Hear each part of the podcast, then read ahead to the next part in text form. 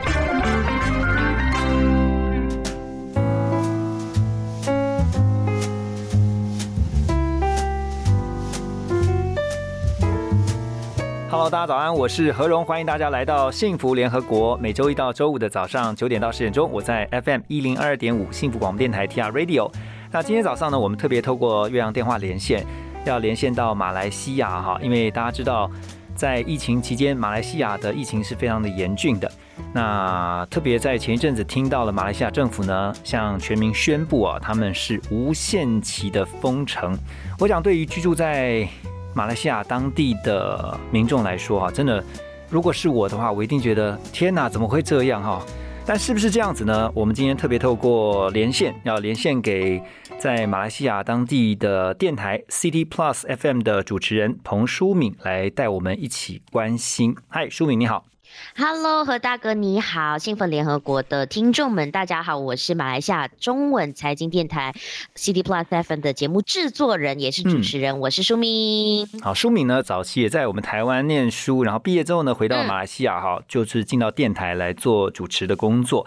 啊，先带我们来了解一下这个马来西亚现在的状况是如何，好不好？是我刚才就跟何大哥说，哎，接下来我们要聊到的可能就比较 沉重一点了。嗯，像是呢，呃，截至二十八号哦，中午的十二点，我们的这个卫生部的数据呢，我们是新增了一万七千四百零五宗的这个确诊病例，所以目前累积的确诊病例已经达到了一百零六万嗯一千四百七十六宗，所以很多可能台湾的朋友对于这个一万七千宗没有一个大致上的概念，感觉想象不到。其实我们是从七月十三号开始就嗯进入每天一万宗，然后我今七月天有看到一个十三号每一天都新增一万人，对这个一万太惊人了吧？对啊，对嗯所以我今天有看到报章的头条是这么写的哦：每分钟就有十二人确诊。嗯哼，嗯，就是这样子的一个概念，就是每一分钟你其实身边可能十个人里面就有一个人是确诊的，所以再来一个更深刻或更 detail 的一个感受的话，就是可能去年我们都会在听到，哎，某某某或者是某地方有人确诊，嗯。可是现在其实基本上像是我这两个月也蛮深刻感受到，就是可能身边的亲戚朋友或者是认识的人里面呢，其实就有听到说，哎，需要隔离，或者嗯。是有人确诊，或者是怎么样的一个状况。像是我自己也经历了两次需要自主隔离的一个情况。嗯哼，就是你是算接触者，你可能接触的朋友呃或者是家人，所以他会通知你，你必须要自主隔离，是这样子吗？对对对对，嗯我不算第一阶段的接触者了，我算第二阶段的接触哦者。，OK 可是就是身边有人就是接触到了这样子。嗯嗯，那所以你们现在的无限期封城，我记得从报道上面看到是从今年的六月一号开始，然后马来西亚政府是宣布进入无限期封城。那当天我看到这个嗯新闻的时候，其实我也很 shock，就说所谓的无限期封城是它没有一个时间表告诉你什么时候它会恢复正常，就是说至少会。解除这个警戒的等级啊，或者是降级也好，或者说解除啊，就是解封。那无限期，其实我相信，当你们听到的时候，你可以先告诉我们一下，你六月一号那一天，你们知道无限期封城的时候，我想也跟我一样是很震惊吧？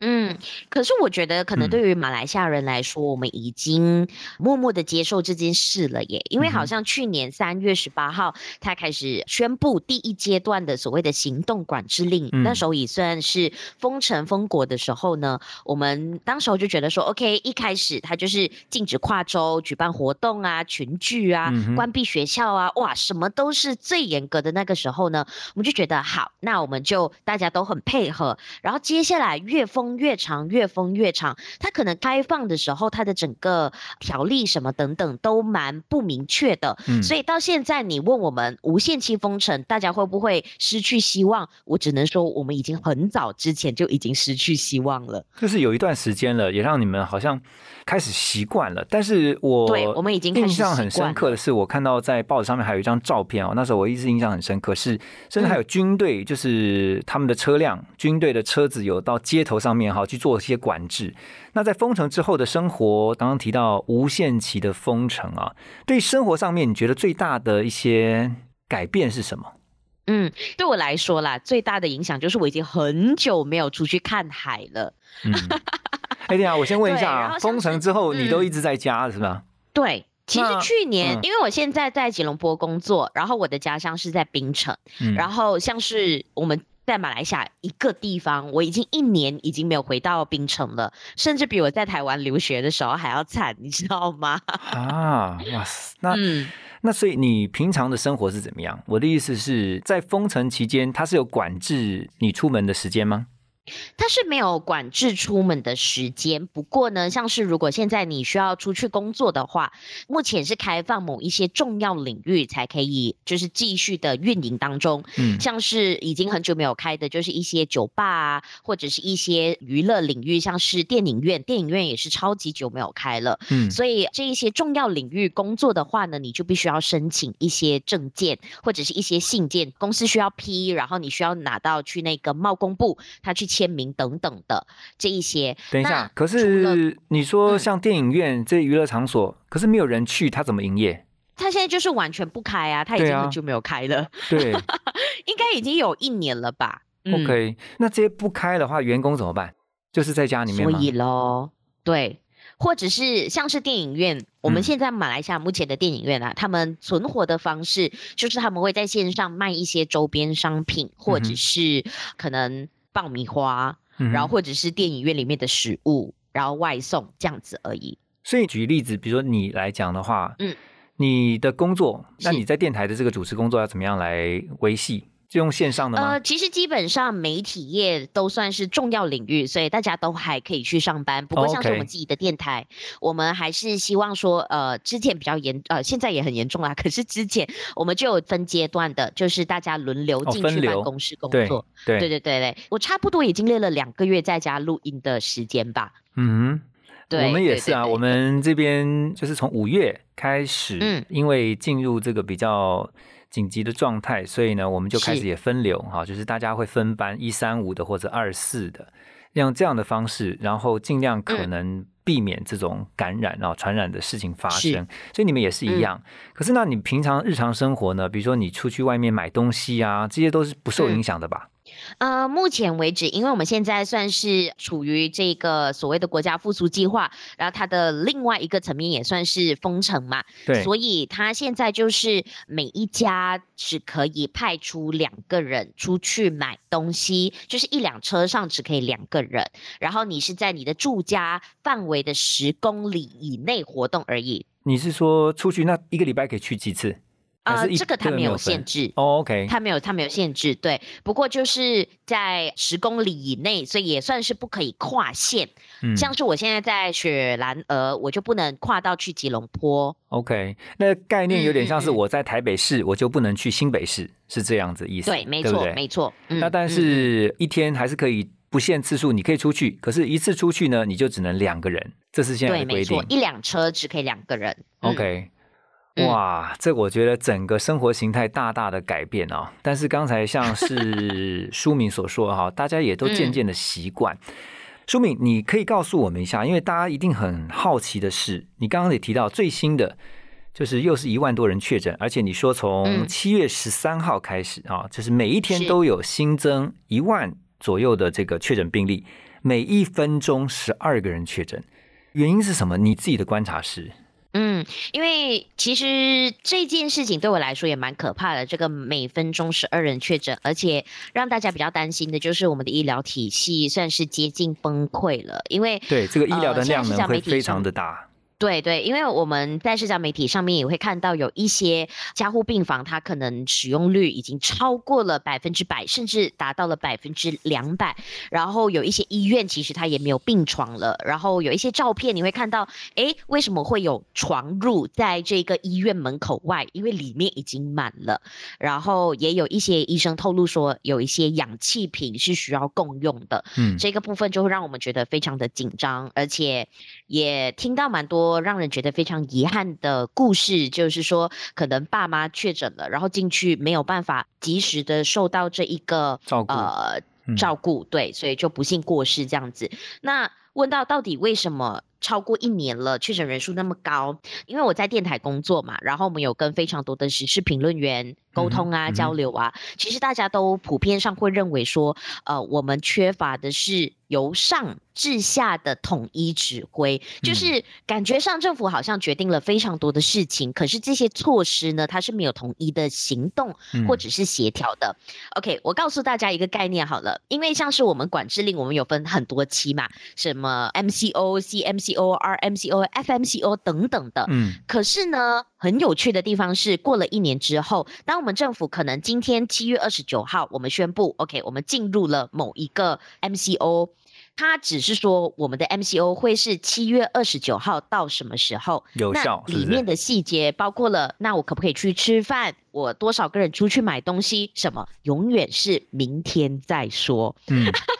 哈，他永远不会一次说到完，他永远不会说 OK，现在是 MCO，所以你们里面你们可以做的是这样这样这样这样这样这样，或者说大家可以出去买东西，或者大家工作的细节是这样这样这样这样，什么领域可以开工，什么领域不可以开工，这样这样这样这样。所以你的意思是说，很多民众会搞不太清楚这个，不管 MCO 啊、CMCO，就是。这些都缩写啦，比如说行动管制令啊，或者是这个复原式行动管制令。我看到这个上面资料是写了，还有很多很多什么的行动管制令，它的内容就变是很复杂，然后一下子是这个，一下子那个，所以大家都不知道说这个到底实际的规定是什么，是。而且，例如说工作，这就是每一天要做的事情。可是你当天不跟我说，诶，所以我明天可以去上班吗？他永远不要一次讲到完，他永远都会说啊，明天贸工部会再宣布细节，或者明天卫生部会再宣布细节等等。那再加上执法人员，其实我觉得也不能怪他们啦，他们就觉得没有统一，他们会不知道，所以我现在应该抓吗？我还是不应该抓？这样子，嗯对这一个事情，就是感觉大家是不统。一的，所以我们就没有办法一致行动。再加上就是一个叫做双重标准 （double standard）。嗯哼，因为像是去年六月开始，它就会开始实行，如果你没有遵守这个所谓的防疫措施 SOP 标准作业程序的话，它就会开始罚款。嗯，可是呢，我们就会看到非常多的罚多少？先问一下，你们你们这个罚是怎么罚？对它其实有不同的程度的罚，对。可是像是去年六月，它一开始在宣布的时候，最高的一个罚款的金额会是一千令吉，所以大概就是八千令吉台币。哦，八千令吉。OK，嗯嗯嗯嗯，对对对对。可是现在应该还有在调整了，不过就像我刚才说的，它一直在改变，我也追不上那个进度，就是一直在调整这样子哈。对对，然后就看到一些政客啊，或者是大人物犯错，他判的这一个所谓的金额，也可能跟市民一样。可是市民毕竟我们都没有在赚钱，所以有一些可能在贩卖。我还记得一个是贩卖汉堡的吧，因为现在规定的营业时间也会一直在调整，所以市民也不确定。然后刚好那一天可能他的营业时间是到晚上八点，他只能营业到晚上八点。那他晚上八点可能在做一些收拾或者什么，可是他就。被警方认定他是在继续营业，所以就抓他，他也要被罚同样的金额。可是他可能是没有办法负担得起的，所以这一方面就会让民众的心情有一点不平衡。会觉得不，我们也没有办法，对，是也没有办法去遵守或者是遵从所谓政府设定下来的一些 SOP，大家很。军心涣散啦，我只能这么说。哎，我先问一下舒敏啊，你打疫苗了吗？嗯，我已经打了第一剂疫苗，这个周末我要去打第二剂。你第一剂到第二剂中间多久时间？因为我是打阿斯利康疫苗，所以差了对 A Z，所以差了两个月吧，我记得啊，对，两个月。你你第一剂跟第二剂都打 A Z 吗？对，没错，因为我们目前为止马来西亚的情况的话，嗯混合疫苗的方面好像暂时还没有通过。，OK，所以那真的你们打疫苗的速度也算快啊，对不对？是，其实目前为止，马来西亚算是全国免疫计划进展最快的国家之一。其实我们的接种率也超过了一些其他的国家，像是日本啊、嗯韩国啊，所以算是蛮快的。可是感觉上它是唯一的办法，所以政府必须要赶快加紧这个速度。你说你们的接种率现在打完第一剂的那个比例是多少？呃，截至二十七号啊，其实全国大概有百分之三十八点二的人口，大概就是一千两百四十八万七千多人是接种了第一剂的疫苗。嗯，那第二剂的疫苗的话，就是百分之十八点一，大概就是五百九十万人。嗯，那算快的，因为已经将近四成打完第一剂了，然后第二剂的话也有将近两成。现在就是全力在拼这个疫苗的接种嘛，因为要达到群体免疫的话，起码第二季要拼过六成，这个国家才比较有这个群体的这个免疫。那嗯嗯，请问一下，马来西亚当地哈，因为我们曾经在幸福联合国我们的节目当中也提到，像比如说欧洲哈，特别是在比如说法国或者是在英国也是如此哈，很多的当地民众是不太喜欢戴口罩的，然后呢，对于这个嗯打疫苗呢，也不是那么的这个强烈的意愿。马来西亚这边对于防疫的观念，你的观察是什么？民众对于防疫呃，其实我觉得我们对待口罩这件事情是 OK 的，就是嗯从去年三月十八号开始，其实戴口罩大家都有戴，很配合嘛哈啊，对，很配合。可是戴的准确吗？这是另外一件事 情。等一下，你说什么意思？我我 戴的准确吗？什么是准确？什么是不准确？可以告诉我们吗？OK，因为毕竟我们不像台湾那里，就是台湾可能有时候一些烟霾，或者是在疫情之前啦，戴口罩对大家来说都是蛮稀疏平常的事情。对，然后可能加上我们这里的天气比较炎热等等，我们其实平常没有戴口罩这个习惯，是所以像是去年一开始封城之后，第一件事情就是大家那个口罩的价格去到非常的高，嗯然后大家就是囤积这个口罩的部分。然后为什么说口罩戴的准确不正确、不准确呢？是因为非常多的老人家可能他们都不习惯戴口罩，所以可能那个口罩他们会像是把它鼻子露出来呃就是平常可能啊，对鼻？子露出来呀、嗯或者是一直把它挂在下巴那里。可是其实这是感染风险很大的一个方法，你应该把它嗯拿下来，然后折起来，然后放在那个可能口罩的袋子里面等等。可是马来西亚的可能长辈们就不太会这件事情，嗯，然后再加上其实我们这里人民非常的多元，所以像是我们有一些外籍劳工，他们的生活习性也非常的不一样，所以嗯可能一个口罩他们可能也没有钱去买口罩可，所以一个口罩可能他们重复使用等等。那这是口哦罩的部分。那有一个我觉得很好笑的，也可以跟。台湾的听众分享，就是我们不是进去商店里面，我们都需要测量体温吗？对那，有一些体温计它是立着的，它是站立式的体温计。是那个量像我们这样量额温那种吗？额头的温度？对对对对，啊没错。对，那我们当然就是量体温计，应该是量额头的体温嘛。那有一些 长辈他可能就会伸出手，就有点像这个 Iron Man 一样的嘛，钢铁侠 用他的手去量体温。这件事情我们是花了很长的时间去嗯宣嗯导说，哎、你们不可以当钢铁侠，你们必须要用额头的这个体温去量哦，这样子。所以民众在于这方面其实意识真的不是很高，需要花很长的时间去做宣导。那当然，卫生部其实每一天都有在报道所谓的确诊人数，然后还有一些叮咛提醒。在在在电视上、媒体这些，对不对？就是跟台湾也是一样，对对对每次都有这种一九二二什么的，对啊。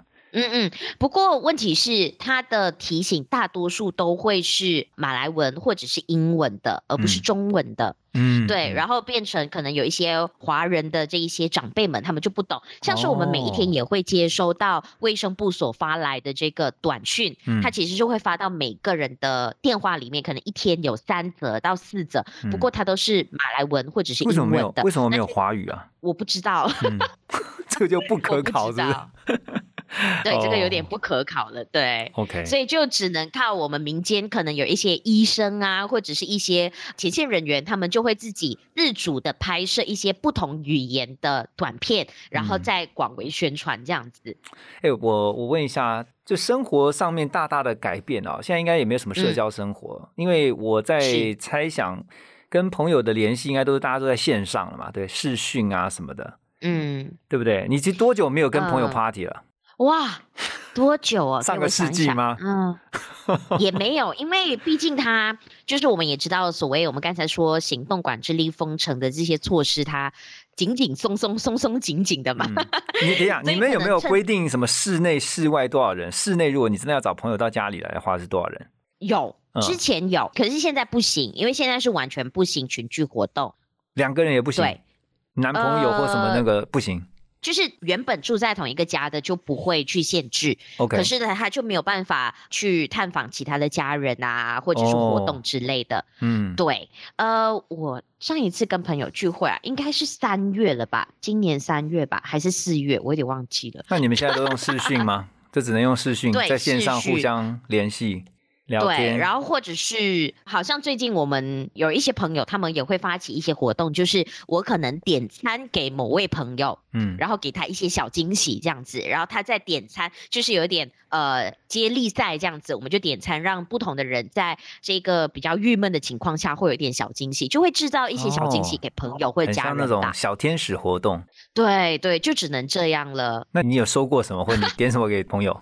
我现在只收到朋友的点餐，我还没有点餐因为有点太忙了。不过嗯对我会安排一下。不过像是嗯，或者是大家会做一些线上的交流啊、互嗯动啊、开直播啊，嗯或者是线上可能一起玩游戏啊之类的。对，就嗯只能在周末的时候安排一些这些小活动吧。我觉得其实这样听下来哈，我真的觉得在马来西亚那边呢、你们很辛苦。我觉得就是为了防疫，然后现在希望这个疫情赶快过去。不过苦中总有乐的时候哈，就是怎么样能够让自己的心态调试啊？怎么在苦中作乐，在这个辛苦当中仍然是有这个期待跟盼望，然后呢，不要嗯放弃希望，然后有这个比较正面的一些态度，你都怎么做？因为像是，例如说，我们说回疫苗这件事情好了，像是刚才何荣大哥也有说到，诶，很多国家一开始他们都非常的抗拒打疫苗这件事情，对，所以我们可以看到，就是马来西亚这里有非常多的这一些前线人员，或者是可能内容创作者，他们就会用自己的方式，比较创意的方式去拍摄关于疫苗的一些情况啊，嗯或者是不同语言去鼓励大家打疫苗，然后又或者是跟家人保持联系的时候，就会传递一些比较正确的资讯。其实。假消息这件事情也是包括我们做媒体或者是现在防疫里面的一大阻碍，对，所以我觉得我们在交流的时候，通常都会尽量的散播一些正面的讯息。不过我想啊，这几天如果真的要问我可以怎么样散播正面的讯息，就是看奥运。啊，对，这个其实这个放诸四海皆准哈，全球都是如此。这几天大家的这个焦点都锁定在东京奥运，嗯，是没错，就是大家会因为健儿的一些表现啊，运动儿的一些表现，就会觉得特别的兴奋。对，然后虽然可能像是马来西亚目前为止还没有拿到任何一面奖牌，不过呢，我们都会觉得说，哎，好像顿时间大家回到了这个妈妈档或者是这一个咖啡店里面一起看运动 赛事的一种感觉，然后大家就会特别的兴奋，感觉奥运的精神就会在这个时候发挥到最大的一个效用马。来西亚这次有哪些代表队？我记得应该有羽球吧？们有嗯羽球，嗯对对对，然后还有跳水，嗯然后我们还有帆船、体操，对还有什么给我想一下哦。没关系，我觉得体操其实这次对这次就是你讲说，在这一段疫情期间，然后给予这个马来西亚朋友们比较多正面的讯息的，或者说比较乐观的一个这样的一个心态的，就是你们的选手在场上拼斗，对不对？你们看他们的比赛，你们会觉得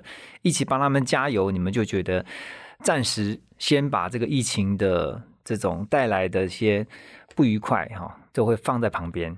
嗯嗯，因为像是我们自己在做媒体的，其实我们每一天在报道所谓的政府的措施或者确诊病例的时候，我们难免也会比较负面、比较低落。是，然后，所 以我们常常都要展现比较正面的一面或中立的一面给所有的这个乐听众嘛。嗯。所以，像是奥运这个阶段，我们也会发现，哎，比较多听众他们会讯息留言进来，然后大家嗯。一起比较正面的，或者是说我们大家守望相助这个精神，我觉得在疫情底下也得到非常大的一个反馈。像是不知道何荣大哥有听到我们近期民间所发起的白旗运动吗？有什么是白旗运动啊？OK，好，其实这个白旗运动呢，它是有一位妇女组的主席，哦他叫做卡扎。那他是因为他自己在他的这个社交媒体上面，他就发现到我们上两个月有发生蛮多的自杀案件，嗯。或者是忧郁症的一些案件，他就觉嗯。得必须要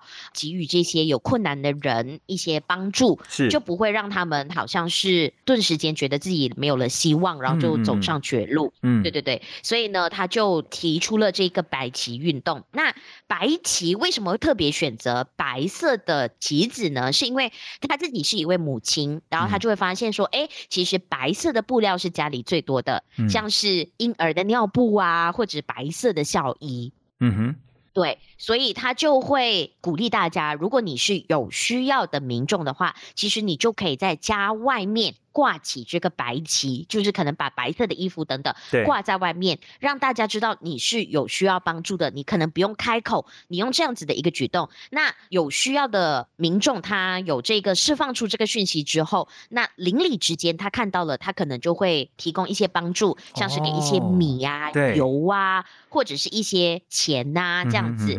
所以我记得第一个出现这个白旗运动下的一个受惠者，他就是一个我记得是刚刚失业的一位，我记得应该是在柔佛那边的一位男士吧。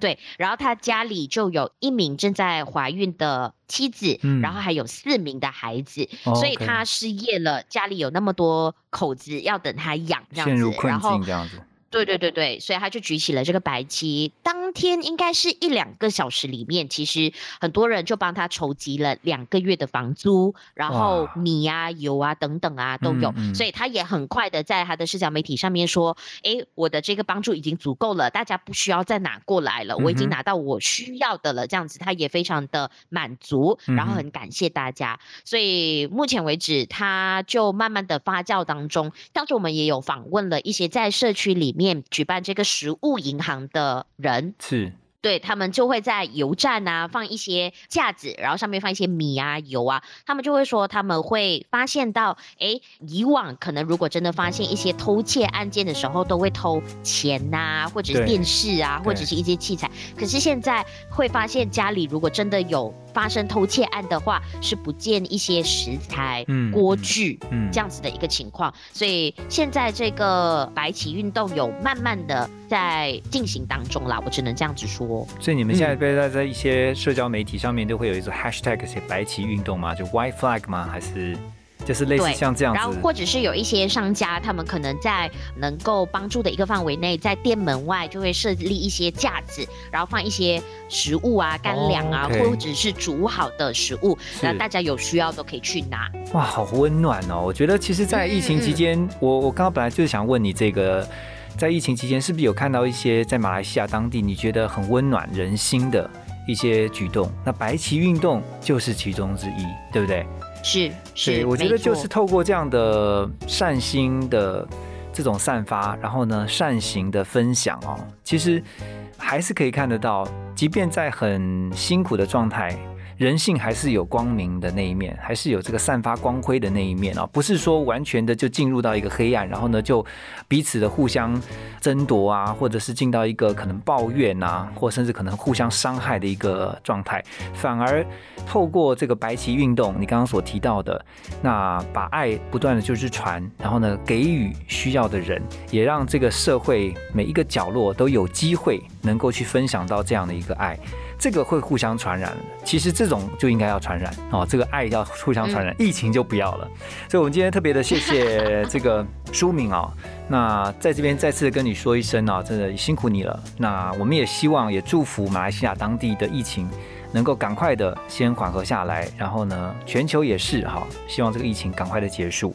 谢谢舒敏，也请你多保重，祝福你们，好，祝你健康平安。好，谢谢你哦，谢谢。